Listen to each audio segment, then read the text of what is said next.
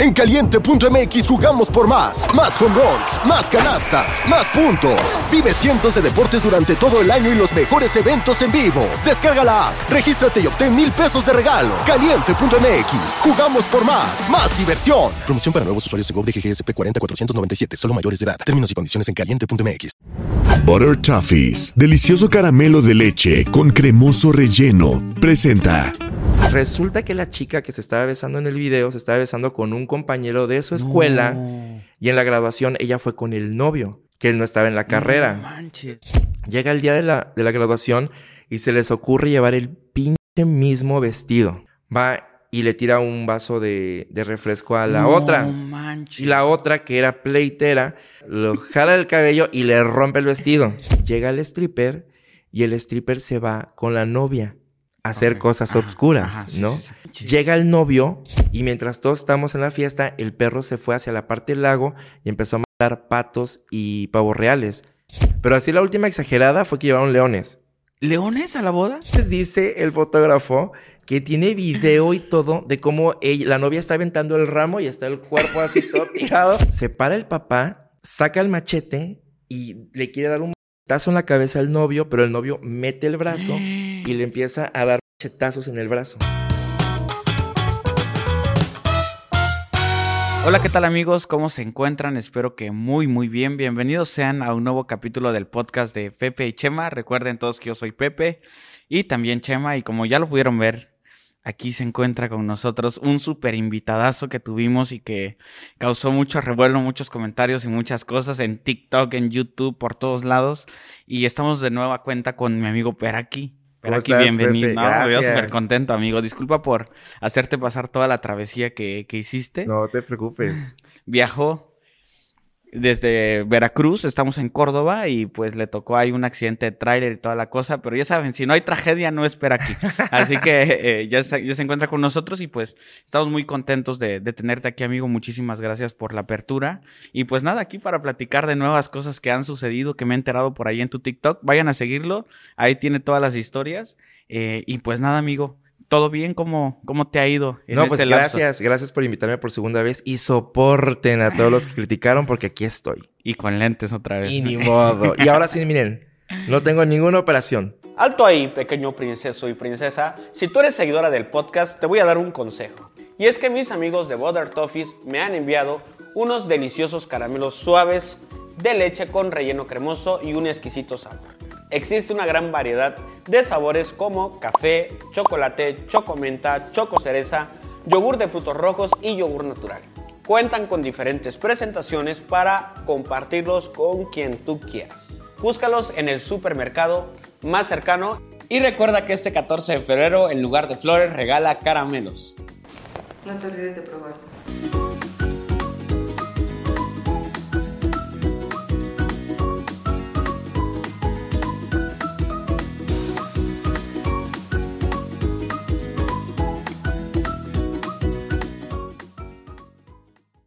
Amigo, pues me nació la idea de, de- de querer, obviamente quería volver a platicar contigo, pero a través de, de que te voy siguiendo en TikTok y veo las historias, pues cada vez se ponen más interesantes. y hay una que me sorprendió como para entrar en materia, digo, en este capítulo en particular, el otro se trató como mucho de bodas. Sí vamos a tocar tema bodas, pero también vamos a tocar, ¿qué otros eventos, amigo?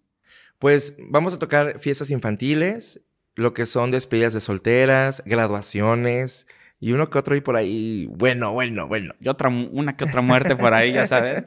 Este, y pues nada, amigo, vamos a empezar. Claro que Fíjate sí. que me llamó algo mucho la atención que este, que en diciembre, pues es un, es un mes que hay muchísimo, tra- muchísimo trabajo. Y me llamó la atención porque decías que nunca aceptabas trabajar en una fecha que era el 16 de diciembre, me parece. Fíjate que no- como tal no es que no lo acepte, sino que ya no lo voy a aceptar. El 16 de diciembre para mí está salado, así, salado. Si tú recordarás, conté la historia de cuando el niño falleció porque un cristal le, Ajá. fue un 16 de diciembre. Pues date cuenta que una novia me había contratado para el 16 de diciembre desde un año antes. Pero yo no conectaba la fecha, o sea, realmente no me pasaba por la cabeza, ¿no? Y de pronto, de la nada, se cancela la boda por circunstancias que no puedo contar. Ajá, Hasta claro. ahorita, hasta ahorita. El año que viene ya tal vez ya puedo contarlo, ¿no? Entonces se cancela lo que es la boda y dije, chingada madre, ahora cómo voy a vender esa fecha? Porque una fecha que me cancelan es una fecha que me cuesta mucho vender porque ya estábamos como muy próximos. Sí, claro. Y entonces una pareja en octubre me dice, oye, ¿tienes la fecha del 16? Te la vendo. Una semana antes me había dicho la novia que había tenido pleitos con el novio. ¿no? Llorándome así como de, oye, fíjate que tal vez y no haya boda. Pero yo lo pensé como juego, ¿no? Entonces llega el novio, me lleva las botellas del evento y me había dicho, tuvimos un problema muy fuerte nosotros. Yo le dije, a ver, platícame qué pasó, pero yo no me puedo meter porque yo soy el wedding planner de los dos. Entonces no puedo como opinar bien este, acerca de, de los problemas veneno. maritales, ¿no? Llega el día del evento, llega el juez y no llegaba la novia ni el novio. Y el papá fue el que me dijo, oye, fíjate que hubo un atraso, pero tal vez, este, porque todo el mundo venía como atrasado. O sea, porque el lugar era de Veracruz a un lugar que se llama El Zacatal, que está como a media hora. Entonces íbamos como retrasados. Llega la novia y de la nada voy con ella al cuarto y llorando me dice, oye, fíjate que tuve una pelea muy fuerte con mi novio, ¿no? El día de ayer. Y ya fue como le dije, no, pues no te preocupes, vas a ver que todo va a salir muy bien, todo el desmadre. Estuvimos esperando ahí, el novio no se comunicaba, lo anduvimos buscando, o sea, al fin del día no, no había señales del novio en sea, no todo. contestaba No contestaba, no contestaba. Ya te, cuenta que desde el hotel que ya la estaban maquillando, el novio no estaba, pero nosotros pensábamos que en algún punto del- de, la, de la tarde pues iba como a aparecer, ¿no? Ya estaba la novia, el juez y el juez, oye, ¿qué onda con el novio? Pues el novio nunca apareció. Y en ese momento pues ya supimos que, nos- que se había cancelado lo que es la boda. Porque la mamá del novio fue que nos dijo, ¿sabes qué? No va a llegar. Él se comunicó con la mamá y así fue como vimos que ya no, no iba a haber boda ese día. Y fue el 16 de diciembre. Yo creo que ella tenía como una idea. Lo que no sé es por qué se pelearon. Ok. Ese fue el desmadrito. Esperemos que te cuenten para la tercera vez. No, ya. no, es cierto. Lo que me dijo la mamá fue nada más que le mandara los tamales. Porque había una, unos tamales que se iban a entregar como en cierta hora. Ajá. Pues se le enviaron, pero ya no había... Lo demás se queda. ¿Y qué pasa con la comida? O sea, Se regala. Comúnmente nosotros cuando sobran, sobra comida del banquete, lo llevamos como a un lugar de niños, este... un orfanato. un orfanato. Un orfanato. O los mismos meseros se la comen. ¿Y tú qué hiciste? O sea, ya terminó, dijeron, ya levanten todo. Una amiga tenía un evento cerca y me fui al evento. A ayudarla nada más. Pues ya no tenía nada que hacer un pinche 16 de diciembre. Así que 16 de diciembre ya, por favor, no los tomen en cuenta. ya no lo tomen, ya no lo va a vender. Yo te voy a cotizar esa fecha. a ver si- No, hombre, Pepe, no me hagas eso. Oye, oye, amigo, y pues de que hicimos el capítulo para acá, eh, me, me contabas hace rato que de repente hay, hay novias que dicen, oye, este, eh, ojalá que en mi evento pase algo. ¿Cómo está esa cosa? Muchas novias que me han contratado, así en los últimos dos años, me dicen, ojalá pase algo en mi boda para que lo subas a TikTok. Y yo digo, no, por favor, es lo que menos quiero. ¿Por qué crees que de repente la gente quiere que, que suceda algo? O sea, simplemente es por que cuentes la historia o... No sé, yo siento que porque quieren ser como parte de la comunidad de, de las redes sociales o ser viral. Porque hay novias que me dicen, pero di mi nombre. No, pues no puedo decir los nombres. Había algo que me había llamado mucho la atención cuando, cuando surgió la idea de volver a platicar, que en algún momento yo me enteré, este, de que pues también existen tanto proveedores de repente que pueden cometer ciertos, ciertas situaciones o estafas, podríamos llamarlo así, eh, porque yo me enteré, por ejemplo, en Chiapas, eh, no voy a decir evidentemente la persona ni esto, pero eh, por ahí vi un video que habían publicado donde él, el, el wedding planner, salía a decir que había estafado a los novios con un millón doscientos y que iba a dejar empeñada la casa y el carro con ellos hasta que pudiera saldar la deuda. En este caso, ¿tú has tenido conocimientos tanto de algunos casos de estafa que se hayan dado en bodas, este, por parte tal vez de los organizadores o por parte de algunos de los proveedores? Conozco y fui parte de uno. Cuando yo empecé en este mundo de los eventos Ajá. hace muchísimos años, pues obviamente era bien pendejo, ¿no? O sea, yo, yo confiaba en, en todos. Entonces yo contraté un, un banquete que se llamaba Banquetes Gran Jalapa. Ok. Creo que todavía existe. Entonces, nosotros le contratamos lo que fue un evento para una boda. Desapareció. O sea, cuando, cuando era el día del evento, Ajá. no hubo evento porque nunca llegó el banquete. O sea, había- estaba el grupo musical, estaban todos los proveedores, pero no había un montaje como tal porque el banquete nunca se presentó. Y cuando fuimos a buscar el banquete, el banquete desapareció. Pero años después volvió a aparecer el pinche banquete. Te estoy hablando que yo era, yo era inexperto, o sea, yo no sabía ni, ni qué onda, ¿no? Entonces los novios me habían dicho, no, pues vamos a contratar a este, a este banquetero. Se contrata al banquetero. Lo bueno fue que no fue por medio de mí. Ok. Eso fue lo bueno. Sí, o sí, sea, sí. eso fue No, te un, cuelgan. un- Sí, no, me cuelgan. Y este, el banquete desapareció. Cuando fuimos a sus oficinas no existían. Fue como todo un showcito, pero reabrieron sus, sus puertas. Ok. Y esa espinita la tengo bien metida, por eso dije su nombre. Y ahorita en Veracruz eh, pasó que hay un Banquetes Moreno, se llama, Ajá. que estafó a más de 30 personas, donde él les ofrecía un salón que se llamaba Palmas, en la zona norte de Veracruz. La gente iba, les ofrecía como los paquetes, todo incluido, te incluyó música, te incluyó salón, decoración, o sea, una cosa impresionante a un, un bajo costo.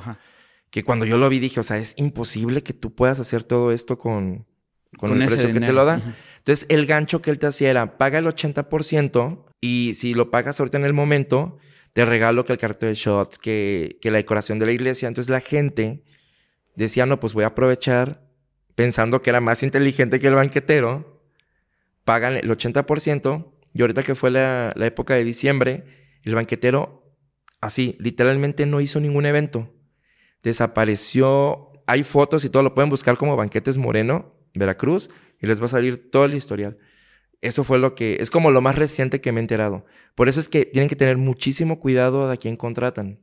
Porque ahora ya hay wedding planners por donde sea.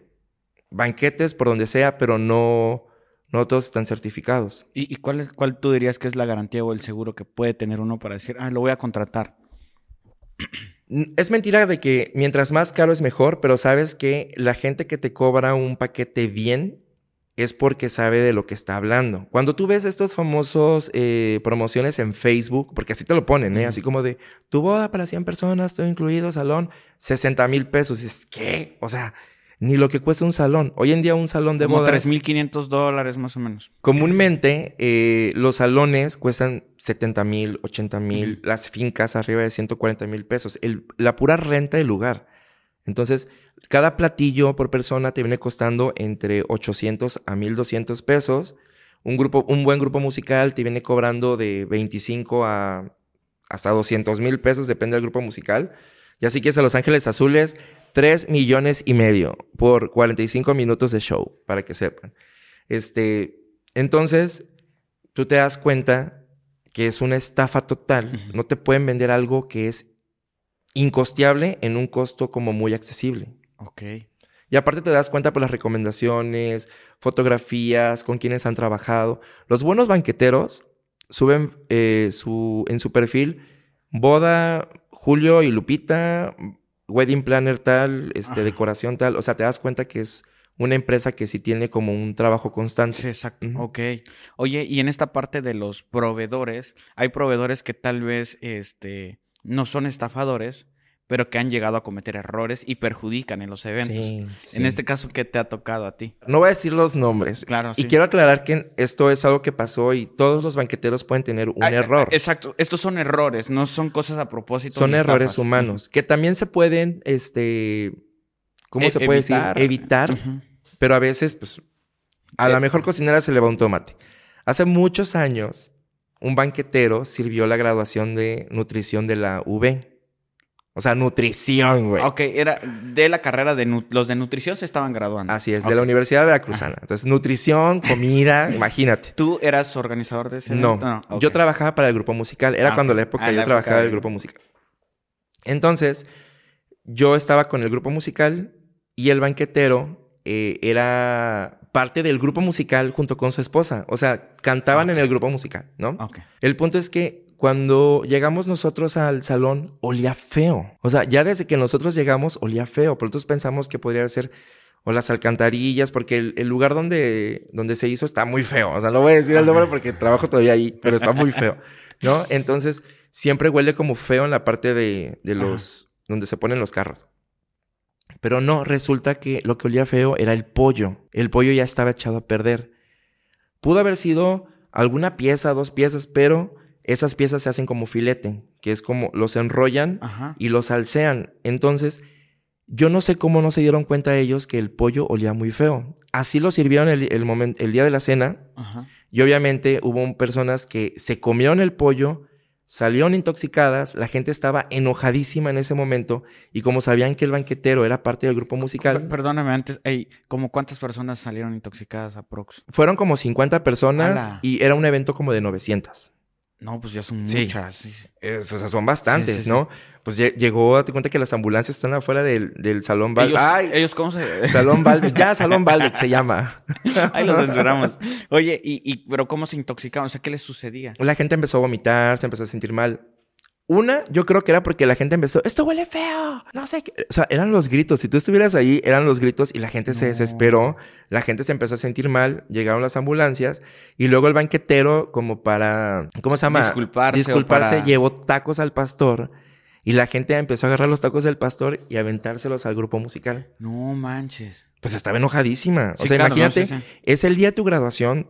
Yo creo que el momento más chingón de, de la universidad es la culminación de tu carrera y te la quieres pasar bien y sales vomitado, pues obviamente Sí, estarán claro. enojados. No manches. ¿Y ahí en qué, en qué culminó todo eso? ¿Demandan o qué es lo que hacen? O... Este, ya no supe qué pasó. Ahora, quiero recalcar que hoy en día este banquete sigue funcionando y es uno de los mejores de Veracruz. Sí, sí, sí. ¿no? Fue un error totalmente humano en ese momento. De hecho, hasta cambió el nombre de ese banquete a otro banquete y luego dijo ching su madre y lo volvió a poner en su nombre original y ahorita el vato la está armando muy bien en Veracruz. Ah, ok. Pues saludos a... a ese banquetero. Para mi boda ya te aviso. Oye, este, en, en las graduaciones, pues evidentemente hay muchas cosas que pueden salir mal por el gran número de personas, ¿no? Evidentemente. Creo que eso es como el mayor riesgo es que es Sí. mucha gente. Es muchísima gente. Este, pues han pasado cosas desde chuscas hasta... No ha habido como una tragedia como tal en las graduaciones, Rayos. gracias a Dios, pero sí ha habido como momentos muy, muy incómodos. ¿no? ¿Qué- ¿Cuáles son esos momentos incómodos? Yo, por ejemplo, te puedo contar que personalmente un día me equivoqué. En Veracruz hay dos escuelas que se odian. Se llaman este, Villarrica y La Salle. Ok. Y por alguna extraña razón, los dos me dieron un video para su graduación. Y confundí los videos. Y les pusiste el nombre que no Entonces, el día de, el día de, chicos, volteen a ver este, a la pantalla lo que le hicieron sus compañeros. Y pongo el video de la la- graduación de La Salle en la Villarrica. No. Creo que ese ha sido como un error tonto que he tenido siempre. Enseguida lo quité y pues el otro video estaba en la graduación de la Salle. ese fue un error mío. Y hablando de los videos, nosotros, los banqueteros en, en Veracruz, Ajá. hacemos algo que se llaman prefiestas. Ajá. Que antes de la graduación puedes tener hasta 10 prefiestas, así, eh, vaquera, glow party, viaje. O sea, son fiestas intensas. Las, pre- las prefiestas no son como precope o es simplemente como de que un día, un fin de semana hacen una fiesta. Así es. Ah, ok. Pero tema. no es el mismo día. No es el mismo ah, día. Perfecto. Comúnmente tú contratas el banquete un año antes y durante el año te vamos dando las prefiestas en diferentes meses hasta que llegue el día de la graduación. Ok, órale, está Eso padre. está súper común en Veracruz. Entonces, pues obviamente hay fotógrafos y videos y en una, en una prefiesta, pues el fotógrafo estaba filmando, ¿no? ajá, sí. Se hace la edición del video porque se ponen como estas tomas de los compañeros abrazándose en, en la prefiesta, pero siempre cuidamos como la integridad de cada uno. Y nosotros no vimos nada de malo que en un video estaba una chica besándose con su novio. Entonces se pasa el video y de la nada vemos que hay un pleito en la mesa. Resulta que la chica que se estaba besando en el video se estaba besando con un compañero de su escuela. No. Y en la graduación ella fue con el novio, que él no estaba en la carrera. manches. Entonces él no estaba en la prefiesta. Entonces armó un desmadre porque el novio le empezó a alegar delante de todos, agarró el novio y se fue de la graduación. No manches. Híjole. Errores humanos que nosotros no tenemos la culpa. No, bueno. Desde hace cuatro años ya no se ponen videos de prefiestas en las graduaciones. es real, ¿eh? Ya no, está prohibido. Claro, de- sí. Y se alcoholizan, me imagino también. Sí, sea, hay muchísimo normal. alcohol, muchísimo alcohol. O sea, la gente va a las prefiestas a ponerse hasta atrás, literalmente. Y también se han peleado por llevar el mismo vestido. Tenía dos chicas de comité de la carrera de Derecho de la UCC Lo digo porque saben Qué quiénes madera de son. universidades aquí. Ajá. Qué manera de quemar a la gente, pero es que se los merecen los de derecho. Ahorita te voy a explicar por qué. Porque uno me metió una cachetada. Bueno, y son la misma carrera siempre. El día de la fiesta, había dos chavas de comité. El comité son las personas que se encargan de organizar Ajá. este, el evento sin que se involucren los demás compañeros. Ujú.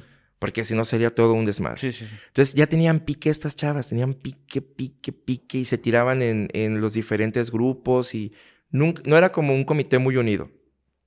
Llega el día de la, de la graduación y se les ocurre llevar el pinche mismo vestido. No sabían, evidentemente. No sabían, obviamente. Entonces, obviamente fue la comidilla y la burla de la claro. noche. A una chica le, no le importó y a la otra pues estaba como en su momento de, ¿cómo es posible que traiga el mismo vestido? Pasa la grabación, obviamente llega el momento del alcohol y, y la chava eh, que estaba como molesta va y le tira un vaso de, de refresco a la No otra. manches. Y la otra, que era pleitera, agarra, le mete un putazo a la otra, lo jala del cabello y le rompe el vestido. Entonces tuvimos que separarlas y la otra llorando y así, y ya le tuvieron que poner como otra ropita. Porque se estaban peleando por llevar el mismo pinche vestido. Pero fue culpa de una, no de las dos. Esas cositas pasan en las Sí. Es normal, es normal. Y luego, el, cuando entregas los croquis, Ajá. date cuenta que cuando tú contratas un paquete de graduación, si pagas primero, tienes derecho a escoger primero la mesa. Ah, ok. Y así consecutivamente. Si eres el último en pagar, pues te vas a quedar en el baño, Sí. ¿no? A menos que te toque la novia que organiza por tono de piel. Exactamente. Entonces llega el día de, de la elección de mesas, porque se, se pone una fecha, ¿no? Pasan todos y, y ya venía el turno que casi los últimos. Y llega un chavo y me dice, a ver qué mesas tienes, pero prepotente, así, prepotente. Y entonces yo, no, mira amigo, solamente queda esta mesa, tienes derecho a escoger cualquiera de esas cuatro. No, pero yo la quiero aquí. Le dije, es que esas ya no puedes escogerlas, ya están llenas. Pero ¿por qué no las puedes escoger? No las puedes escoger porque ya le expliqué el proceso de como fue uno de los últimos, pues no podía escoger Claro. mesa. Me dice, ¿qué? ¿Qué no puedo escoger? Que no sé qué. Te estoy diciendo que la quiero aquí, ponme una. Le dije, no te voy a dar ninguna mesa porque también uno pues tiene sentimientos, güey. No puede estarse aguantando las pendejadas Claro, del otro. claro. Le dije, mira, tienes de dos. ¿La escoges aquí o aquí? O no escoges nada. Y que me mete un cachetadón. así, as- pero cachetadón. Yo me quedé así, ¿qué pedo? Entonces los compañeros vieron, ¿qué pasó? Que no sé qué. Resulta que el chavo ya le habían dado el dinero para liquidar desde hace muchísimo tiempo el Ajá. paquete. Porque después la mamá fue como a alegar y se le explicó. Él era de los primeros que iba a pagar. Se gasta el dinero y fue pagando el paquete poco a poco. Y él pensó que muy chingón iba a escoger la mesa que quisiera y pues así no fue. Sí, es un tema el hecho de que eh, exista un gran número de personas, ¿no? Eh, en, en esta parte, pues, exploramos un poquito de- de- de- del mundo de, la de las De las gradua- de las graduaciones. graduaciones, pero también hay otro tipo de eventos que te piden organizar, ¿no? Que es las despedidas de soltera, que si bien sabemos... ¿de- ¿Despedida de soltero también? Eh, sí, de las dos. Ok. Pero esta fue una despedida soltera en concreto. En concre- la que te voy a ok, contar. Ok, ¿qué sucedió? Date cuenta que eh, antes nosotros organizábamos lo que eran despedidas de solteras. Ahorita ya no por el tema de que como es una boda, ya no te metes en esta organización porque no, o sea, quedas mal con algún team en algún momento, ¿no? Entonces, ah, team es como con alguno de los novios, De los porque novios. en el, el otro podcast, ¿por qué habla tanto en inglés? La gente en Veracruz. Exactamente. Somos Spanglish. Entonces, todo súper bien, todo normal. Y de pronto nos eh, dicen, ¿sabes qué? Contrátanos a un stripper. Nosotros, nosotros solo hacemos el contacto de llevar el stripper. Claro. Lo que pueda pasar ya no es pedo de nosotros. Pero uno tiene que estar ahí porque tiene que estar sirviendo las bebidas para las damas, ver que llegue el stripper y una vez que termina, pues te vas. Ok. El punto fue que eh, estaban ellas echando su desmadre, llega el stripper y el stripper se va con la novia hacer cosas Ajá, obscuras, ajá, sí, ¿no? sí, sí. En algún punto de la fiesta, alguien le marca al novio. Cabe recalcar que pues eran varias chavas y entre ellas tenía que haber alguien que era parte del, del novio, ¿no? Entonces, como ya estaban muy pedas, una de ellas le marca al novio. No. Llega el novio, nosotros la abrimos, se mete el novio en chinga, se arma un desmadre, tú- o sea, pero pelea fuerte, el novio se va y pues se cancela la boda. Por eso aprendimos que nosotros ya no podemos meternos en la organización de las... De la despedida de soltera. Eh, yo no sé exactamente qué es lo que puede llegar a suceder en una despedida de soltera o de soltero. Yo nunca he ido a una. Entonces, ya la mía me la vas a organizar. Es que hay todo tipo de despedidas. Ajá. O sea, hay espirituales, hay este, el famoso bridal shower, ¿Qué es así eso? se llama, que es como chavitas niñas bien en un desayuno y toman este Ah, champán y todo ese Ya, sí, desmadre, se pasan los buenos deseos, ese es un tipo. Las espirituales es comúnmente con las, la suegra, la mamá, las mejores amigas, se visten de blanco, hacen yoga. O sea, hay como muchísimo tipo de... Ajá. No tiene que ser a fuerza de putería, ¿no? en las despedidas solteras hay dos, las fuertes. Ajá. Te vas a Las Vegas con tus amigos, se van a- al casino, el chupe y se van a un table. Esa es una forma de, de festejarlo. Y comúnmente las mujeres tienen esta maña de hacer fiesta privada y llevar strippers. Yo he ido a muchas este, despedidas donde los strippers bailan, los abrocean, porque es como despidiendo tu soltería Ajá. y se van. Pero pues hay otras que sí les gusta como el descuque, se dice. Y- ¿Descuque? así El es como el desmadre, como el desmadre. Ah, ok, ok. Y entonces, ahí es cuando pasan pues a otros términos. O sea, sí es, sí es, no vamos a decir común, pero sí es normal que de repente la novia pueda tener relaciones con alguno de los strippers. Pues o no es normal. hasta las invitadas. Digo, no sé. No es normal, pero pues es que Ajá. el cuerpo lo desea. Entonces, eso es lo que pasa a veces. Ok. Entonces todo, todo gira en torno como a esa parte del deseo y la lujuria. Y... Sí, sí. Ok. Mira, el, el ser humano, yo sé que está mal que diga esto, porque yo soy wedding planner, pero el ser humano no está, no nació para vivir con una misma persona todo el tiempo. O sea, eso es real, Sí, es sí, real. Y por mucho que tomes a una persona, siempre vas a voltear a, a ver a alguien. Entonces, que te pongan un mamado, obviamente, en algún punto vas a llegar a, a ponerle el cuerno a tu novio. Ya. Y dentro de estas partes, me imagino que sí te ha tocado muchas veces que, que, que termine mal, porque pues se- tarde que temprano siempre se enteran de lo que sucedió Sí. en la despedida. Pero te ha tocado de repente que al- el- la, la- la novia s- o el novio diga, güey, la regué. O sea, no debía hacer esto, no debía hacer esto, o no es algo que suceda. Pues sí, pero ahí ya depende de la- las parejas. Hay parejas que pueden seguir, como que ignoran ese momento y siguen, Ajá. que es lo más común. Sí, claro, sí. Sinceramente, No lo van a ir a contar. pues. Es lo más común. O definitivamente termina la relación. Pero que yo lo vea así como que a mí me Ya. cuenten, Ah, "Ay, me no. arrepiento, pues no. No, ah, ok. O sea, está muy cabrón que un novio te diga, le puse el cuerno a mi novia, güey. Y desde tu perspectiva, en una despedida de soltero, eh, ¿quiénes son más, a, a quiénes hay que tenerle cuidado, los hombres o las mujeres? Los hombres. Sí. Es más fácil que un hombre caiga en el deseo carnal que una mujer. Ok. Y si te digo un gay, olvídate. Bueno, amigo, oye, eh, pues para seguir avanzando y todo esto, eh, me has platicado, pues ya platicamos de un poquito de estos, pero me platicabas algo de, de las bodas que también me llamaba la atención y que quería, que quería tomarlo en cuenta, que es que de repente hay eventos donde eh, no solo llegan invitados humanos, ¿no? Que de repente también llevan animales. Pet Y- friendly. Pet friendly. Las bodas pet friendly. De inglés, ¿para qué? Ajá. ¿Y, qué sucede con ese tipo? ¿Te, te ha tocado que estos animales sean parte de algún suceso que haga que la boda, por ejemplo, se llegue a terminar? Pues sí, hoy en día está el término perrijos, que Ajá. es más importante que los hijos, los perrijos. Entonces, sí, es muy común que, que los novios lleven a los perritos o que sean parte del cortejo. No se puede en una iglesia, eso cabe aclarar. Para las personas que se quieran casar y quieran llevar animales, este, perdón, mascotas, no pueden meterlos a una iglesia. Pueden hacerlo como en la parte del civil o en una religiosa privada, si lo pueden hacer. Pero me tocó una muy chistosa. Date cuenta que la novia ya me había dicho que tenían a un gallo que se llama Clemente. Entonces Clemente iba a ser parte de la boda, Ok. ¿no? Y yo sí, ¿un gallo? Llega el día de la boda y Clemente era un gallo y lo vistieron con su saquito. Se ve bien. Hay fotos, a ver si te las puedo pasar. O sea, el gallo con su saquito y toda la onda, pero había un problema. El gallo era bien cabrón. Entonces, el gallo siempre estaba con la novia y cuando alguien iba a dejarle un regalo o a felicitar, picaba. los picaba, los picaba y saltaba y, y- y a cada rato andaba el pinche pollo por ahí castrando. A mí me llegó a picar también el pollo, pero fue muy divertido y la neta está, está como chingón Ajá. que metan ese tipo de cosas en las bodas. ¿Y, y solo este tipo de animales te han tocado? O sea, No. como extraños. Digo, Eh, me imagino que lo común son los perros o gatos. Pero ¿te ha tocado que lleven de repente algún otro No animal? me ha tocado gato, perro sí. De hecho, hay una historia que esa, ese perro nunca lo voy a olvidar.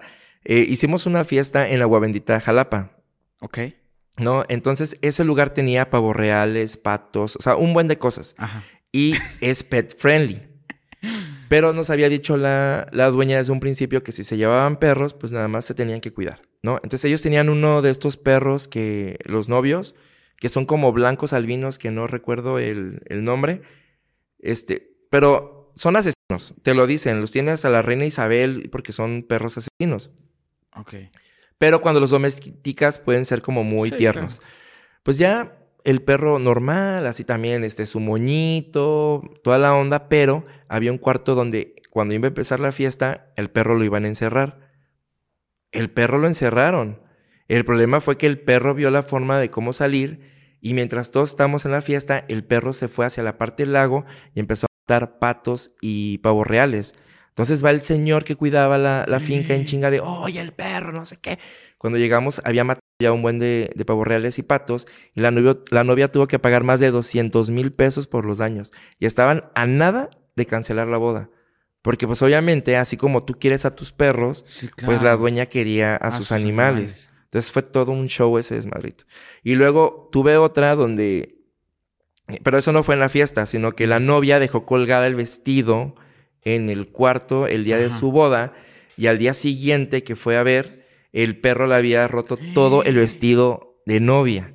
Entonces, el día de la boda, tuvimos que andar por todo el centro de Guadalajara buscando un vestido en todas las tiendas hasta que uno nos abrió y ya fue como encontramos un vestido más o menos que le gustó a la novia. Pero porque ella dejó el, el vestido en el cuarto con el perro. Pues nunca, yo creo que nunca se hubiera imaginado que su hijo le hubiera hecho eso. No manches. Fíjate que me recuerda a un amigo que es fotógrafo ahí en Chiapas de, de bodas. Eder. Un abrazo, amigo. Este, él me estaba contando que en alguna ocasión le pasó algo muy similar.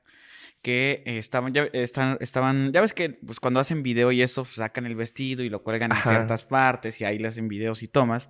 Y me dice que él salió y pues colgó el vestido, pero no se dio cuenta dónde lo había colgado. Entonces lo colgó en una de estas cosas que si las jalas sacan el agua. Pero te estoy diciendo que eso sucedió tal vez una hora o dos horas antes de la, de la- ah, de bueno, la- se de la secó el vestido. No, no se secó el vestido. La novia dijo, dijo que él llegó con, a mostrar el vestido a la novia y dice que la novia, o sea, como con toda la calma del mundo, dice que agarró el teléfono, le marcó a su esposo y dijo, necesito que me compres un vestido o no me caso. Y que se fueron a comprarle el vestido. Pero sí, es, sí sé que es algo bien común que de repente los fotógrafos o los videógrafos o pierdan los anillos o que le hagan algún daño al vestido. No me ha tocado. Los mato. O sea, yo creo que en ese momento los mato. Comúnmente cuando el fotógrafo eh, hace la sesión, Ajá. eh, porque date cuenta que el día es así. La novia se levanta a las 9 de la mañana, yo, yo, yo entrego como un, un horario Ajá. y especifico en qué momento llega el fotógrafo para tomar estas fotos y yo estoy. Y así como te lo estoy entregando, me lo das enseguida. Justamente para evitar, nunca había pensado en eso, ¿eh? Sí, no, Sinceramente. no. Pero no, no me ha tocado que un fotógrafo pierda algo. Pero te tengo un chisme bueno que me acaba de contar un amigo fotógrafo. Que dijiste fotógrafo. Este, ese está bueno, está A ver, bueno. échale, échale. Pues el fin de semana, eh, hace como tres fines de semana me encontré un amigo fotógrafo así de, oh, ya me, ya me dijeron que cuentas historias y no sé qué. Yo sí. Me dice, te voy a contar una que pasó. Resulta que eh, una novia en Veracruz contrató un salón que se llama Salón Madrid. Y el Salón Madrid tenía una chava, hablando de estafas, que robaba. Y entre sus robos, eh, la pendeja vendió una misma fecha. O sea, te cuenta que la novia se casaba un 15, le vendió ella la fecha, no lo anotó y le volvió a vender la fecha a otra novia. Ok. Entonces, cuando la descubren que estaba robando al salón, este, se empiezan a dar cuenta de la agenda y checan que había dos novias que habían contratado en los contratos el mismo día. Entonces, se comunican con la novia, este, y una definitivamente dijo, yo pagué el Madrid, me respetan el Madrid. Y se comunican con la otra, llega y le dice, no, fíjate que nos da mucha pena, te tenemos que buscar otro salón. Pero la novia había comentadole al fotógrafo que ya había pasado como muchas cosas en su organización de, de la boda. Entonces llegan ese día al salón y le dicen, no, pues te vamos a dar este salón que se llama el Salón Racket y aparte te vamos a dar como decoraciones más padres, ¿no? La novia acepta a mala gana y dice que le hizo un comentario al fotógrafo que le dijo, lo único que me hace falta es que se muera alguien en mi boda. Llega el día de la boda, Pepe, y me cuenta este mi amigo que llega una señora que se llama Ajá. que era dueña de una agencia de viajes en, en Veracruz, ¿no? Ella, ella llegó como invitada. Llegó como invitada, Ajá. ¿no? Pero era una señora que estaba como pasadita de Ah, peso. ok. Dicen que la señora llegó y que desde que llegó estaba así. Entonces llega, se sienta la señora, empieza la hora de la cena y que de la nada la señora se cae y se muere, Pepe. En la boda. Pero como los cuerpos no se pueden mover, Ajá. solamente taparon el cuerpo, le hablan y no llegaban por el cuerpo. La novia y que, la que novia siguieran la fiesta. la novia dijo, no me importa, mi boda sigue. y entonces dice el fotógrafo que tiene video y todo de cómo ella, la novia está aventando el ramo y está el cuerpo así todo tirado, mientras la novia no, está perdón. tirando el cuerpo. Así, Ay, no, no, no, no, no, no. Imagínate eso. Ay, no. Lo bueno fue que no es mi historia, esa no es mi historia, pero este, me lo contó, yo estaba, la verdad es algo como muy triste, pero es algo que te puede pasar uno en un millón, güey. Claro. ¿Cómo puedes decir, ojalá alguien, ojalá, es solamente lo que me Sí, falta claro. es que se mueran en mi boda y te pasó el destino? No manches, qué oscuro está eso. Ya sé. Oye, pues para no dejar como la, la tradición atrás, me has contado que han sucedido como muchas tragedias y me contaste eh, eh, una específicamente que tenía que ver con un pastel. ¿Cómo estuvo la cosa? Antes de entrar como es el, el- ese mundo del pastel, sí, sí me imagino que es súper común que se, que se caigan los pasteles. El, a mí no se me ha caído ni un pastel, pero sí Ah. visto en internet como de, de los meseros que llevan el pastel, Ajá. que no sé por qué lo llevan en la mano y se les cae. Ajá. A mí no me, no me ha tocado. Lo que me tocó fue en unos 15 años. Ok. Cuando empezó esta moda de los pasteles de fondant, que a mí no me gustan, o sea, están muy bonitos, pero, pero es, es un pastel. Son visuales. Son visualmente hermosos, pero el, el fondant sabe feo, es como si comieras plástico. Antes tenían que, para poderlo hacer de pisos, le metían como unos palos, Ajá. ¿no? Y eran palos que tenían dos puntas, uno para meterlo Ay, no. y en la parte de arriba para ensamblar el otro pastel. Entonces, ¿qué pasaba? En México, para la gente que no es de México, hay una tradición estúpida que es Mordida. la mordida. ¿no? Entonces todo el mundo te dice mordida, mordida. Y originalmente mordías el pastel y eso era todo. Pero en México, eh, bueno, Latinoamérica creo, Sí, sí, sí. Avientan a la persona sobre Sí, el o pastel. sea, tú vas a dar como la mordida y ya alguien te avienta. ¿no? Te avienta, ¿no? Entonces te llenas todo de, de merengue Ajá. y bueno. Entonces es una, aunque parece inofensivo, es algo súper peligroso. En estos 15 años llevan el pastel de fondant para la quinceañera. Llega el momento de lo que es la partida del pastel. Ajá. La quinceañera toda normal y se les dijo a todos, no avienten a la quinceañera. Pero siempre hay un gracioso y en este caso fue el hermano. Entonces está el pastel. La quinceañera solamente le iba a dar la mordida. Para la foto, casi, casi. Cuando hace así, este, a darle la mordida, llega el hermano, la zambute con no. toda la fuerza y la quinceañera cae en el pastel y cuando hace hacia arriba, le sale así en el ojo clavado el palo. Y entonces fue un momento como de, ¿qué pedo? Y de la nada empieza a gritar la quinceañera. "¡Ah!". Y del merengue le empieza a brotar toda la sangre del ojo, así. Obviamente, el hermano estaba espantado, la mamá estaba como, ve lo que hiciste, no sé qué. Y la quinceañera no dejaba. Entonces, a la quinceañera trataba de quitarse el palo, pues, de la desesperación. Y más gritaba del dolor. La quinceañera se la llevan y, pues, perdió el ojo. Por haberla aventado en el pastel. Y cuando era animador infantil, eh, llevaron en una fiesta un pastel de merengue, normal, a un niño de seis años. Entonces estaba el niño a darle la mordida y un adulto va y le zambute el pastel y al niño se le mete todo el merengue en la, nariz. en la nariz y el niño se aventaba de que no podían. Y de la desesperación el mismo niño no dejaba ayudarse porque le querían quitar el, el merengue y como son niños no saben respirar bien. Sí, Se le metió y, y se estaba muriendo el niño. Estaba así de... morado, me imagino. Entre la boca y, y- y la nariz no podía respirar. Estaba a nada de morirse ese niño el día de su fiesta.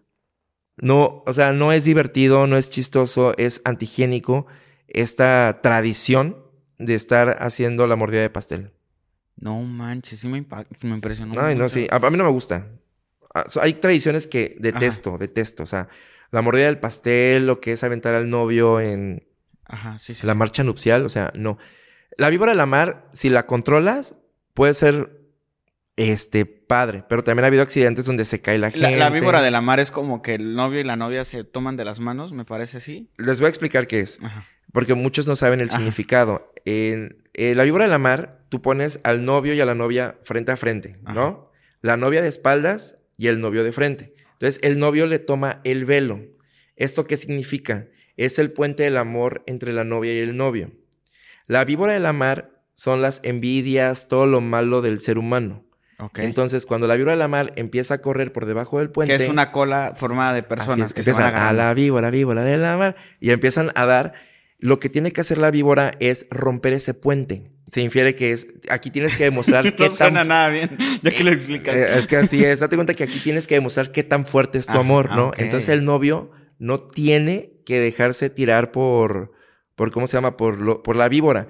Y aquí lo que es la fortaleza son tus amigos. Los que te agarran abajo Ah, son los que tienen que evitar que te tiren. Entonces, la gente empieza, cuando ya se acerca la víbora al puente, entre los novios, empiezan a empujar al novio así hasta quererlo tirar. Si el novio sobrevive, es que este amor va a durar mucho. Si ya te tiran, es que, hija, vas a tardar nada. Es una tradición, pero, Ajá, pero sí, está sí, padre. Ya, ya, ya entendí. ¿Y, y, y te, ha, su- te ha tocado que sí tiren al novio? que Porque hay, las, las mujeres a veces... Sí veo algunas que ya van descalzas haciéndolo. Ajá. Hay unas que van con sus pantuflas, pero hay unas que van con zapatillas. Ah, no, hombre, es horrible. O sea, han roto pistas. Así, cuando son de cristal y, y ya eh, es muy fuerte, se les ha ido eh, la zapatilla y se hace un desmadre porque es un trenecito. Sí, sí, sí. Entonces, va de tanta velocidad, se llegan a, a caer las, no- las chavas. Este, a la novia nunca la tiran. Ajá. Siempre es tirar al novio, ¿no? Eh, y cuando es el tema del- de los hombres, pues son pesados. Entonces, han llegado a lastimar al novio, este, se han caído ellos, han tirado mesas. O sea, es como divertido, pero no tan divertido. Claro, sí, sí, sí. Ok.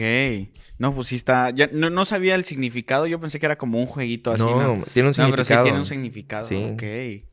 Y en, el, y en la cuestión, ya como para, para entrar como a la última parte, también eh, la- aquí la tradición en México es que avienten, bueno, creo que eso es en todo mundo, que avienten el El ramo. ramo. ujú. Este, o que el novio quite el, el, El liguero. ¿no? Que es como, es una liga que básicamente va sobre el muslo de la mujer y él se mete y lo saca con la mano, con la boca, con lo que quieran. ¿En ese tipo de situaciones te ha pasado algo? En, en el ramo es muy común que se peleen las mujeres por el ramo, ¿no? O sea, ha habido gente de que, a ver, es mi ramo, no, yo lo agarré primero. Y se pelean y hasta que una dice, ya, güey, quédatelo. Estás muy desesperada. Ajá, sí. Porque es la desesperación de las mujeres del ramo. O sea, ahí te O das sea, cuenta sí- quién sí. tiene hambre de marido. O sea, esto es como, a ver, ¿quién se quiere casar? ¿Quién es la más solterona? ¿Quién es la más fea? La que agarró el ramo. Literalmente. Entonces se ponen intensas, se ponen intensas. Y ha habido problemas. Y el del diguero, ahí te va. Ahí sí ha habido una muy cabrón. Las, las bodas LGBT tienen una diferencia, Ajá. ¿no? Eh, ¿Cuál es la diferencia? Que no se pueden casar por, por lo religioso. Ajá. Pero fuera de eso, tienen exactamente el, mismo, orden. Y en este caso, vamos a hablar de liguero en una boda LGBT. Ok. Me tocó organizar en Guadalajara lo que es eh, la boda de unos gimadores. Los gimadores son personas que trabajan en el campo para hacer lo del tequila y todo eso. Sí, sí, sí. Entonces tienen una tradición de que los hombres llevan machete. Y cuando alguien se casa en esa comunidad, los hombres chocan los machetes, ¿no? Como para darles buen, buena vibra. Ajá, sí, sí. Eh, Pues aquí era una boda LGBT, hicieron lo mismo, respetaban a la pareja, pero desde un principio habían dicho que el papá del novio tal vez no iba porque no estaba de acuerdo con la boda. Llega el día de la boda y efectivamente el papá llega a la boda, pero llega pedo. Entonces la mamá la tuvimos que sentar en otra parte porque no se llevaban y el papá en otra mesa. Todo iba bien, todo iba bien, el mismo protocolo, todo mundo llevaba machetes, por eso podían entrar con machetes porque iban a hacer lo de la tradición. Y llega el momento del liguero. Ajá. ¿Qué pasó? Que el novio, Perdona que te lo Sí, sí, pregunte. claro. el- ya ves que hay un rol de. Tal vez tú eres como la figura masculina y. la ah, eso sí no te puedo decir porque no sé quién es quién. Ah, ok, No. Eso nada más no lo sabemos en la cama, mijo. Eso no. Ah, Entonces, bueno. allá afuera no sé quién era. ah, bueno. Tú te refieres a quién es pasivo y quién es activo. Ajá, No, exacto. aquí pues no sabías. Por el ¿no? rol del papá y de. Porque Exactamente. uno tiene que quitar el liguero o los dos se quitan el liguero. Es como quieran, Ok. ¿no? Por ejemplo, unos, uno dice, hay personas que se quitan el higuero, los dos, Ajá. o hay personas que nada más avientan ramo, o, o en este caso pusieron de acuerdo, yo quiero aventar una caja de una botella Ajá. en vez de un ramo, a mí quítame el liguero y aventamos otra botella. ¿no? Yo creo que la decisión fue como random y se sienta el novio del hijo del señor, Ajá, sí, ¿no? sí. Entonces se sentaba Al que le van a quitar el liguero. al que le van a quitar el liguero. Entonces el chavo se pone un liguero encima del pantalón para hacer como el, el jueguito, todo el mundo alegre. ¡eh, uh! O sea, entonces llega el chavo a, a bailarle al, al novio y el papá no soporta. O sea, como que no soportó esa parte y entre el alcohol Claro. y todo eso, se para el papá, empuja a su hijo, saca el machete y le quiere dar un machazo en la cabeza al novio, pero el novio mete el brazo y le empieza a dar tazos en el brazo. Entonces, obviamente, toda la gente se le va encima al papá, le quita el machete y el novio tenía colgado aquí los pedazos. Como era una comunidad cerca de Tequila, se, lle- se llevó al novio a, a una asistencia. Eh, obviamente hubo pleito, la mamá se le fue encima al Sí, papá, claro, como claro. no sé qué. Eh, los novios desaparecieron por un rato, pero ya después de unas horas, porque como era un rancho privado de ellos, la fiesta siguió, nadie se quiso ir, todo el mundo quería como saber ajá. qué había pasado, ¿no? Y, y la verdad es que la gente del campo es bien ruda. O sea, la gente del campo es ruda. Entonces, el novio Ruda de que aguante, ¿no? sí que, aguanta. Entonces, el novio llegó ya como curado y todo el desmadre. Obviamente no estaba bien el novio, pero yo, yo creo que dijeron, es mi boda, y la boda siguió, pero así fue como este No. estúpido individuo que no estaba de acuerdo con la relación de su hijo, quiso echar a perder la boda. Es algo común en las bodas LGBT eh, eh, que suceda que una persona no esté de acuerdo y, y haga algo. Mira, no, no, no es como muy común. Ya hoy en día es muy aceptado. Ajá. Pero si te das cuenta como que hay gente que no, no está.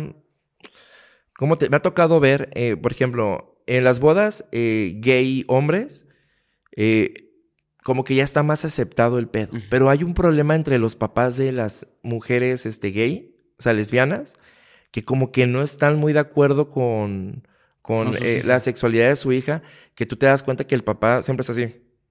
O sea, una cara de emputado de no estoy de acuerdo con eso que está pasando. Pero fuera de eso no, no hay más. Como que ellos están incómodos, pero a las hijas les vale tres cuartos de... Sí, claro, sí, sí, sí.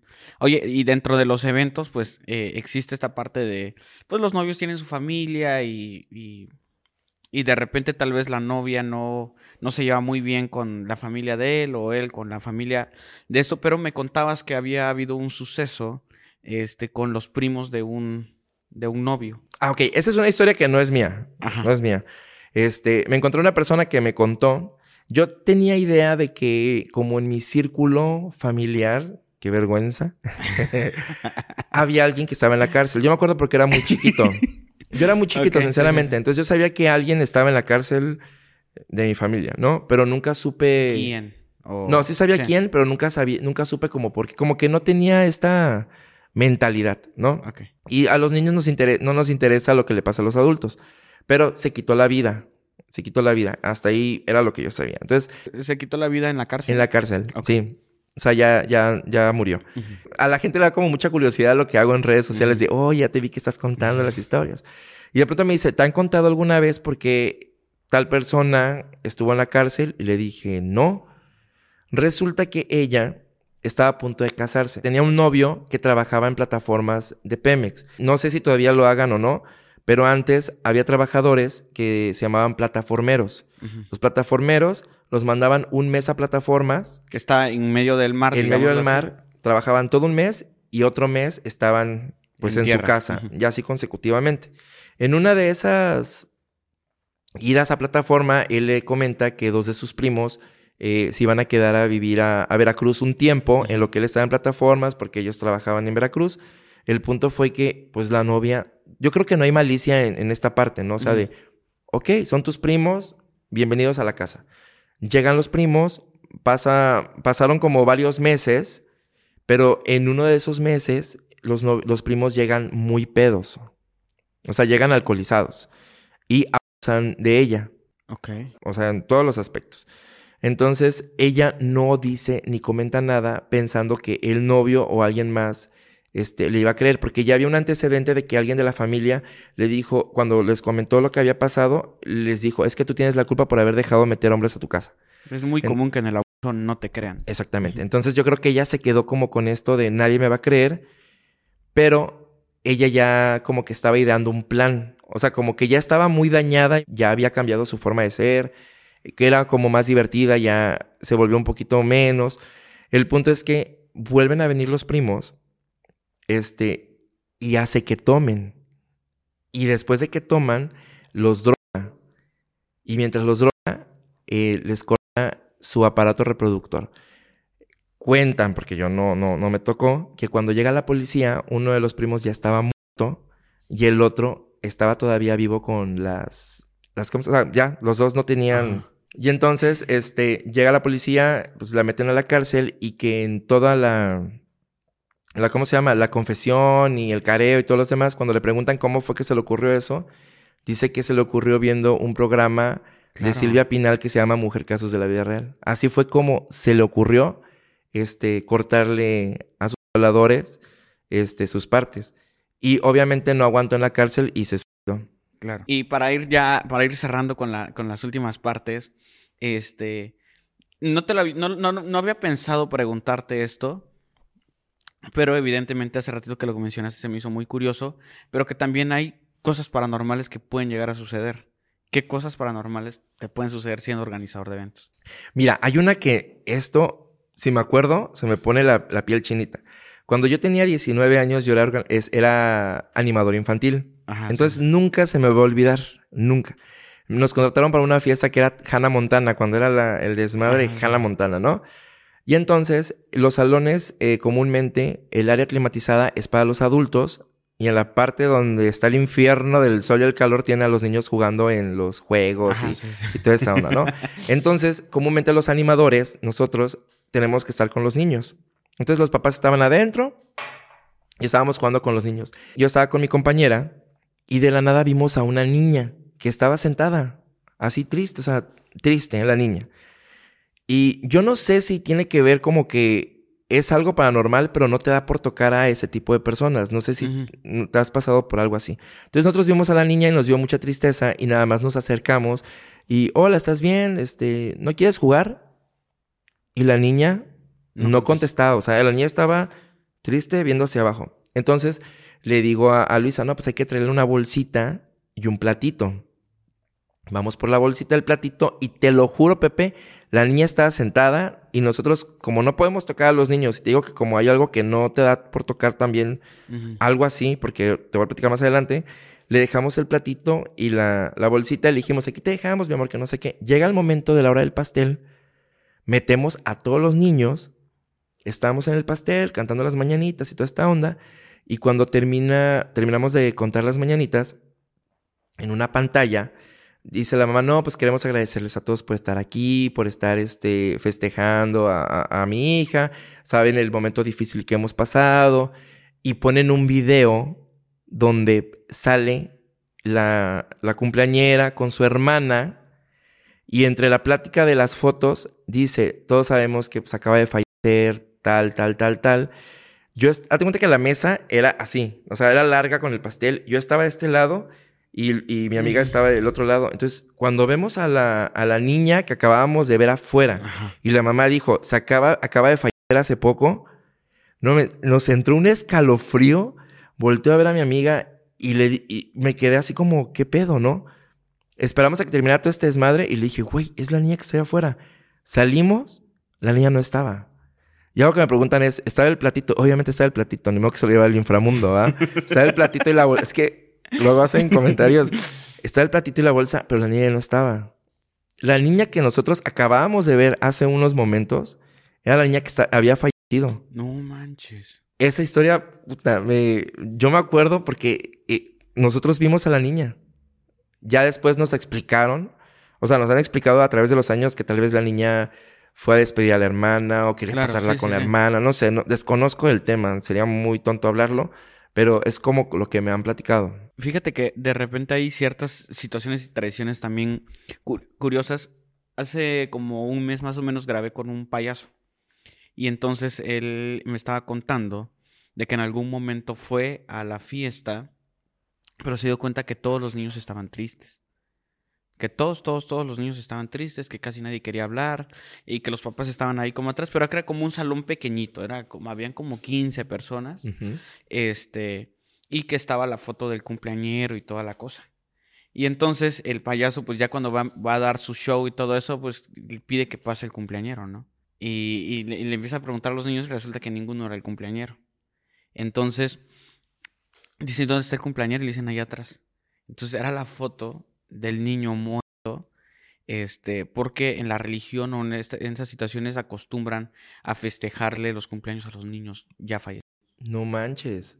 No sé si conoces el Colegio de las Vizcaínas. No, no lo conozco. Bueno, en la Ciudad de México hay un colegio en el, en el centro que se llama el, el Colegio de las Vizcaínas, que este, me tocó hacer una boda. Comúnmente nosotros empezamos desde la madrugada a hacer toda la, la parte de la decoración y toda esta onda. Entonces ya nos habían dado permiso para quedarnos toda la madrugada. De la nada nos dice, eh, ya nos habían dicho que el que se quedaba salía y regresaba a las 6 de la mañana. No iban a poder salir No, ustedes. y nos iban a encerrar. Como a las dos y media de la mañana nos ponemos a cenar, terminamos de decorar, nos ponemos a cenar y nosotros veíamos que en los pasillos había una señora que daba vueltas. Lo primero que te pasa por la cabeza es alguien que se quedó a limpiar y no sé qué. Nunca, la verdad, nunca sentimos esa sensación fea. O sea, Sí, sí, te sí. mentiría. Y a cada rato la señora pasaba y pasaba y pasaba y pasaba. Llegó un punto que ya no la vimos. Eh, llega el, el que abría a las 6 de la mañana y nosotros no veíamos a la señora salir. Entonces le decimos, oye, la señora que está limpiando, este, ¿dónde está? Y todos, no, mijo, te acabas de topar a la que cuida aquí. Resulta que ahí, ahí dicen, cuentan que hay una monja, pero yo nunca la vi vestida de monja, que hay una monja que cuida el colegio y que se la pasan las noches dando vueltas en el... Si puedes ir al colegio de las Vizcaínas, es un lugar precioso, pero desde que entras dices, puta, aquí pasaron cosas bien feas. Ok, no, no, no, no, no. es no en la lo- Ciudad de lo- México, lo- en el mero centro. Ok. ¿Qué- ¿Quién sabe qué suceda? O sea, que justo lo que mencionabas hace rato se me hacía curioso, que es que cuando te encuentras a un ser de estos, o sea, no, no te da por tocarlos, o No. sientes miedo, por lo menos. ¿Quién sabe cuál sea la intención de que se te aparezca a ti como para... ¿Qué tengo que hacer? O sea, ¿des- ¿te da miedo nada más o qué? ¿Cuál es el show? Yo vivo en el centro de Veracruz. Ajá. O sea, yo soy del centro, o sea, yo soy de barrio, del centro. Y entonces yo, mi casa, mi primera casa, que era un patio de vecindad, literalmente, tenía más de, hasta ahorita tiene más de 500 años. Fueron las primeras construcciones del centro. Si tú ve- vas, todavía este, rascas la pared y puedes encontrar que era, este, ¿cómo se llama? Se llama piedra muca, que es piedra de mar. O sea, tiene corales, Ah, tiene sí, un sí, buen sí. de... Así era como, como hacían. Y en ese patio de vecindad, yo vivía en uno de los cuartos de abajo. Y, y eran como tres pisos de, de un edificio. Está junto al Museo de la Ciudad. Siempre que yo subía a atender, porque a mí me mandaban chingada madre en la noche a atender, este, siempre aparecía, me se me aparecía un señor al fondo de la escalera para subir hacia la azotea. Siempre, siempre. Y no me dejaba pasar. Y no era vecino, no era nada. Yo me acuerdo muy bien. Yo le decía a mi mamá, estás loco, Ve, sube a atender, que te voy a pegar, que no sé qué. Yo no, el, el señor no me dejaba pasar. Y es un señor que ahí vive, o sea, espiritualmente, y, y- y yo lo veía y me daba mucho miedo. Y cuando yo quería pasar, se me iba acercando y yo me hacía para atrás y se hacía para atrás. O sea, nunca pude tener un contacto con él, pero no me dejaba pasar a cierta hora de la noche. Órale, esa no me la sabía. Ya Está en el el centro. Está en el centro de Veracruz. Oye, amigo, algo que haga falta, alguna historia que, que se me haya pasado preguntar, algo que consideres importante que se mencione. Mm, tengo muchas, pero eh, vamos a dejarlo para un tercer capítulo. ok, un tercer capítulo. Que la gente ponga aquí si quiere ver al enfermo de Peraqui otra vez. Voy a, voy a revisar tantito. Dejé- Sí, claro. A ver si hay alguna pregunta diferente a lo que hemos, este, de lo que hemos platicado. Mientras te comento de que eh, hay una incertidumbre dentro de que me preguntan mucho es cuánto tiempo tienes que empezar a organizar tu boda. Comúnmente, lo digo porque hay novias histéricas y no se ataquen. Comúnmente te contratan un año antes para eh, apartar los lugares, porque la mayoría de los lugares que son muy concurridos se llegan a apartar desde un año, un año y medio antes. Pero la organización como tal, con el wedding planner, dura meses. O sea, son los últimos tres meses. Entonces, si tú contratas un año a un wedding planner, chicas, es única y exclusivamente para apartar los lugares importantes y los proveedores. No porque te van a trabajar un año durante 24 horas, porque las novias tienen esta maña de marcarte a la 1, 2 de la mañana cuando tú tienes también un horario laboral. Entonces, no se estresen, que la boda va a salir perfectamente bien y confíen en su wedding planner. Eh, que me habla, no sé si lo podemos tocar, pero me preguntaron sobre cumpleaños de narcos. Pues ya te he contado cómo ha terminado todo eso. Ajá. Mira, es que ¿Son muy excéntricos? mira, es que a mí no me van a decir soy narco, Sí, claro. ¿no? O sea, es obvio. Te, te- te das cuenta. Es una pareja que llega y tú la ves a ella muy buchona y a él lo ves morenito, con un carro del año y dices, güey, qué pedo, ¿no? O sea, qué pedo, el sombrerito. Y se da mucho en Guadalajara. Entonces, pues ellos te dicen, mira, yo quiero esta fiesta así, así, así, así, así, con esto y esto y esto y esto. Ok. Son excéntricos en el aspecto de que todos piden bucanas por alguna extraña razón. y este, y co- cosas muy, muy exageradas, muy, muy exageradas. Bonitas, pero exageradas. Y te das cuenta el dinero que le invierten, ¿no? O sea, la última boda así de- que tuve que yo sabía que la persona era una, un narco. Y no es porque no le quieras trabajar, porque mucha gente, mucha gente me critica como de, si sabes que eres ¿por qué le trabajas? Sí, Güey, claro, no, no todo el mundo estamos buscando la chamba y la papa el día de hoy, ¿no? Entonces, es un trabajo. O sea, yo no estoy vendiendo droga en las, en las bodas ni me voy a dedicar al crimen organizado. Estoy organizando un evento. Pero así la última exagerada fue que llevaron leones ¿Leones a la boda? a la boda. O sea, eran las mascotas de ellos. Entonces, los leones andaban ahí, o sea, con cadenas y toda la onda, pero bien portados los leones. Bien portados los leones. Llegó un punto en el que creo que se estaban estresando por la, la música, que se los llevaron, pero había leones en la boda. No manches.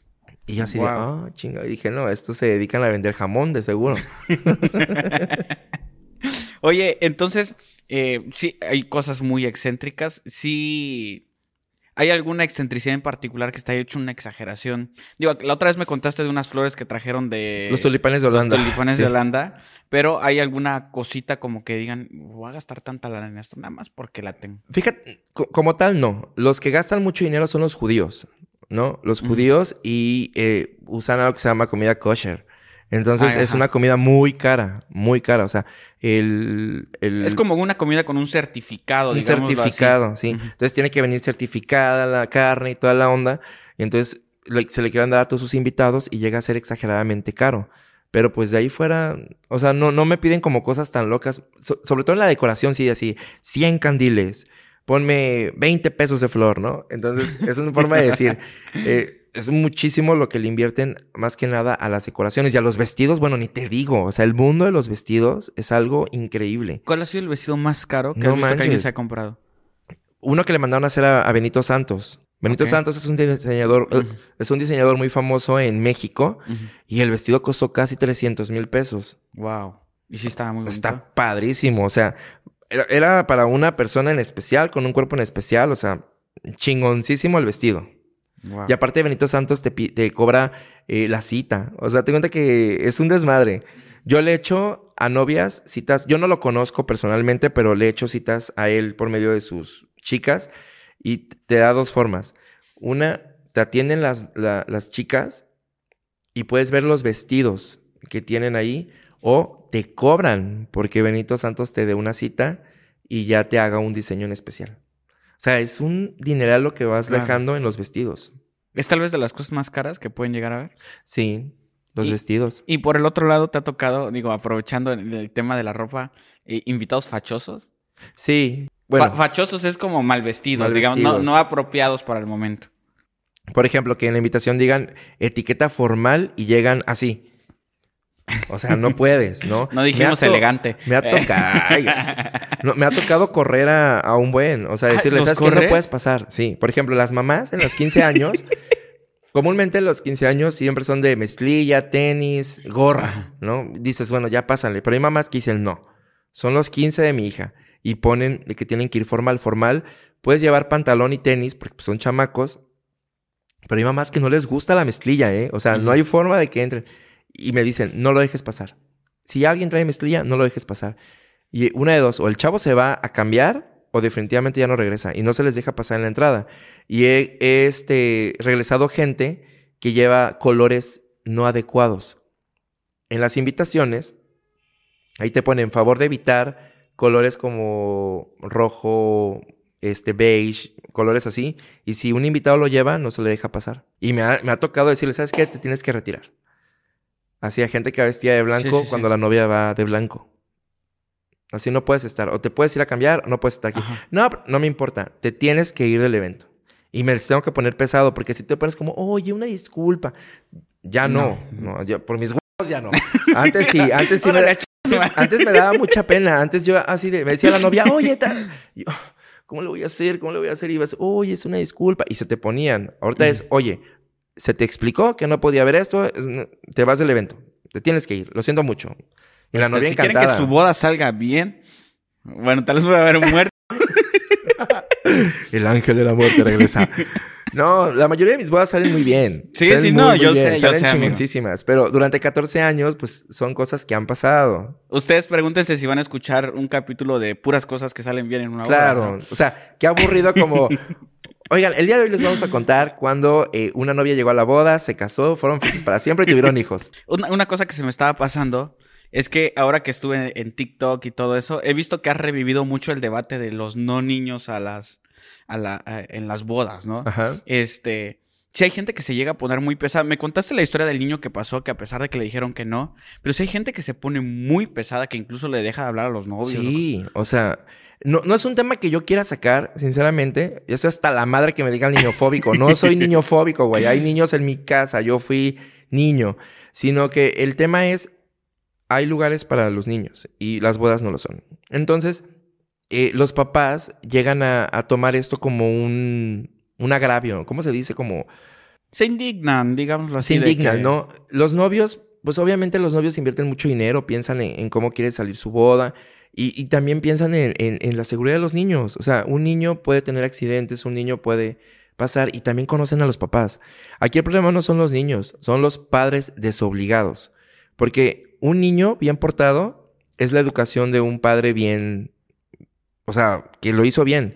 Pero cuando ves a un niño desmadroso, latoso, al menos que tenga un problema de TDAH o, o tenga algún otro tipo de, ya sabes, por ejemplo, eh, los niños que tienen autismo, depende del tipo de autismo, es cómo se comportan en las fiestas, pero es entendible. claro. Pero un niño castroso, por supuesto que no. Entonces, más que nada es la educación que le dan los padres y de cómo es que no eres un buen padre.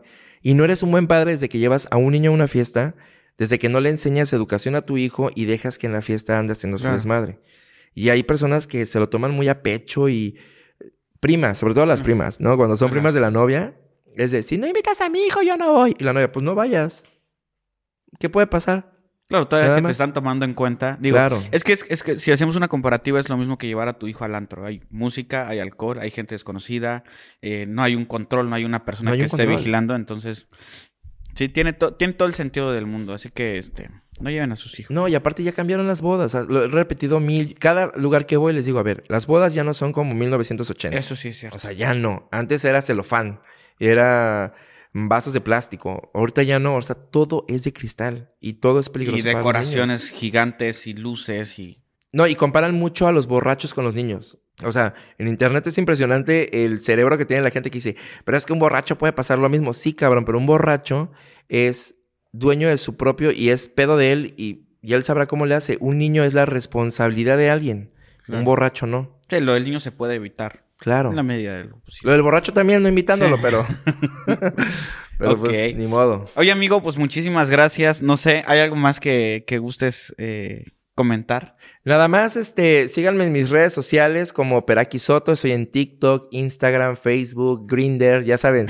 En todas partes estoy. Y también no sé si puedo anunciar de Claro, que claro, ahorita claro. en enero y febrero se está haciendo una boda de un millón con los mejores proveedores de toda la República. Entonces estén bien pendientes porque es sorteo, literalmente. Te puedes ganar una boda de millonario. Pues eso pu- puede participar gente de todas partes de México. Mm, De o toda la República. toda No la Rep- participan personas de Extranjero. Al menos que el extranjero se, Se quiera venir a en México. aquí. Exactamente. Pues ahí está, amigo. Muchísimas gracias por hacer el, el- el- el viajecito. Disculpa por sacarnos de, No, no te de tu ciudad. Y es para mí es un placer platicar. Disfruto muchísimo. Gracias. y qué chingón, qué chingón que seas así. Y mucho éxito para tu trabajo. Para la gente que quiera contratarte, ¿cómo le pueden hacer? Eh, mis redes sociales o contacto arroba peraquisoto.com o la página peraquisoto.com. Igual agradecer a las personas que están aquí atrás. Sí, sí, sí. A Eli, al chico, gracias.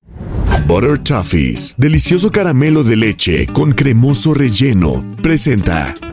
Eh, para, para cuando saquemos ya este, este capítulo, seguramente ya habremos hecho un año, el 27 de enero hacemos un año, así que este, pues muchísimas gracias a todos ustedes por hacer que este podcast haya crecido tanto en un año, a los invitados como tú, amigo, que cuando Gracias. sacamos el capítulo a mí me sorprendió porque fue mi primer video que fue tendencia número uno en México en YouTube. Sí, recuerdo. Así que fue algo muy, muy emocionante. Y pues nada, ahí estamos a la orden. Amigo, ya nada más nos despedimos. Muchísimas gracias. Y a todos ustedes, muchísimas gracias por ver un capítulo más del podcast de Pepe y Chema. Recuerden todos que yo soy Pepe y también Chema y nos vemos en un siguiente capítulo. Hasta luego.